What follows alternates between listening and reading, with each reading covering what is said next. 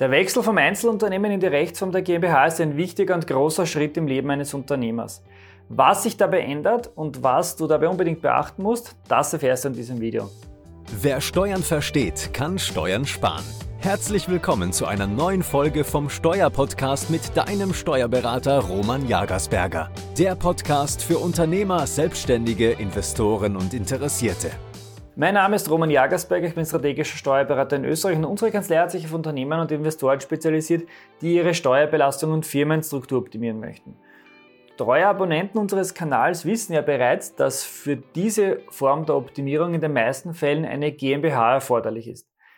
Wenn du noch nicht zu unseren Abonnenten zählst, dann kannst du das gleich nachholen und unseren Kanal abonnieren und die Glocke aktivieren, damit du kein weiteres Video mehr verpasst. Beinahe täglich werde ich mit der Frage konfrontiert, ob der Wechsel vom Einzelunternehmen in eine GmbH sinnvoll sei. In den meisten Fällen kann ich diese Frage bejahen. Der Wechsel der Rechtsform muss jedoch sorgfältig bedacht und vorbereitet werden, um teure Fehler und vor allem Steuerfallen zu vermeiden. Auf unserem Kanal haben wir schon dazu einige Videos veröffentlicht. Wenn du bereits die Entscheidung getroffen hast, in die GmbH zu wechseln oder du bist dir noch nicht sicher, ob dein Unternehmen schon groß genug ist, komm gerne in das Geschäftsführertraining. In diesem Online-Programm begleite ich dich dann zwölf Monate lang live, damit du deine unternehmerischen Ziele leicht erreichen kannst. Was ändert sich nun bzw. was ist nach erfolgter Umgründung in eine GmbH anders als im Einzelunternehmen? Kurz gesagt, es gibt strengere Regeln und auch höhere Kosten. Schauen wir uns mal drei Verpflichtungen an, die du als GmbH-Geschäftsführer erfüllen musst, als Einzelunternehmer jedoch nicht. Da hätten wir mal in Punkt 1 die Rechnungslegungsvorschriften. Eine Kapitalgesellschaft, zu der auch die GmbH zählt, ist rechnungslegungspflichtig. Das bedeutet, dass sie eine doppelte Buchhaltung erstellen muss. Es müssen die Grundsätze ordnungsgemäßer Buchhaltung eingehalten werden. Und auf Basis der fertigen Finanzbuchhaltung, der fertigen Jahresbuchhaltung, wird im Anschluss dann ein Jahresabschluss samt Bilanz, Gewinn- und Verlustrechnung, Anhang und gegebenenfalls auch einem Lagebericht erstellt. Im Einzelunternehmen hingegen reicht bis zu einem Umsatz von 700.000 Euro eine ganz einfache Einnahmen-Ausgabenrechnung aus. Einzelunternehmen können die Buchhaltung, also die Belegerfassung, ganz einfach in einer Excel-Tabelle selbst erstellen.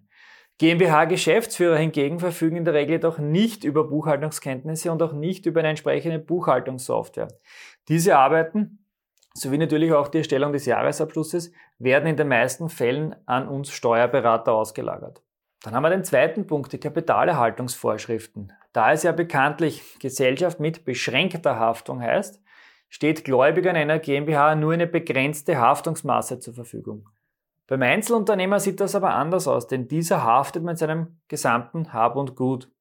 Geht hier etwas schief, kann im Worst Case das gesamte Vermögen des Einzelunternehmers weg sein. Das heißt, darauf kann zugegriffen werden.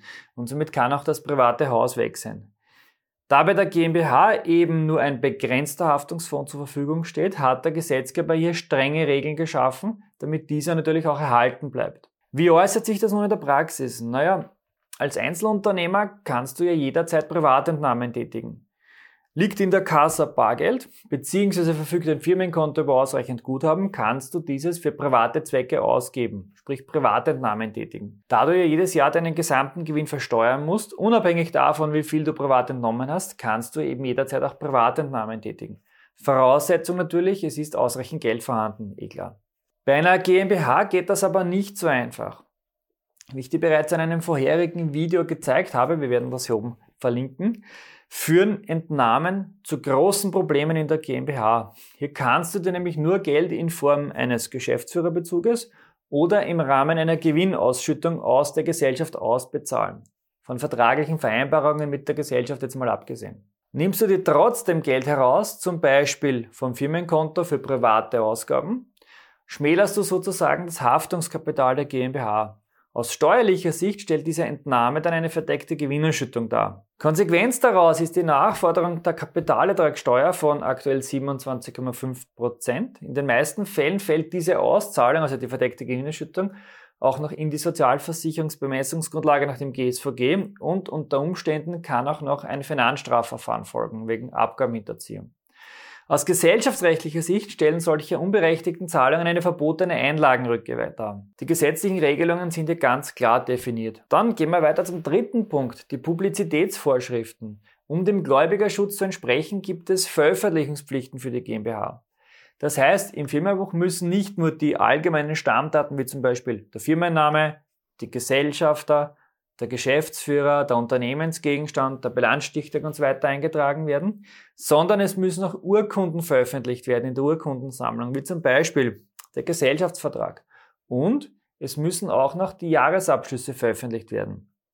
Das bedeutet, du musst deine Zahlen offenlegen. Und je nach Größenklasse deiner GmbH fällt diese Offenlegungspflicht unterschiedlich aus. Je größer die Gesellschaft, desto mehr Daten, desto detailliertere Daten müssen offengelegt werden. Und da das Firmenbuch ja bekanntlich öffentlich ist, kann natürlich ein jeder darin Einsicht nehmen. Beim Einzelunternehmen gibt es solche Regelungen jedoch nicht. Als Einzelunternehmer kannst du dich ins Firmenbuch eintragen lassen, müssen tust du das nur unter bestimmten Voraussetzungen. Die Zahlen veröffentlichen musst du jedoch nicht. Das waren jetzt die drei gesetzlichen Vorschriften, die dich in der Rechtsform der GmbH erwarten. Wenn du nun den Wechsel vom Einzelunternehmen in die GmbH umsetzen möchtest, dann konsultiere unbedingt deinen strategischen Steuerberater. Dieser Prozess muss sorgfältig geplant und umgesetzt werden. Einfach mit dem Einzelunternehmen da aufhören und mit der neu gegründeten GmbH auf der anderen Seite weitermachen, kann sehr teuer werden. Das darfst du auf keinen Fall machen, denn damit kannst du eine große Steuerbelastung auslösen. Dazu haben wir auch schon bereits ein Video von unserem Kanal veröffentlicht. Wir werden auch das hier im Video verlinken. Wenn du überlegst, dein Unternehmen in eine GmbH zu überführen, dann komme gerne in unser Geschäftsführertraining. Und wenn dir dieses Video gefallen hat, gib uns bitte ein Like. Wir sehen uns dann wieder im nächsten Video.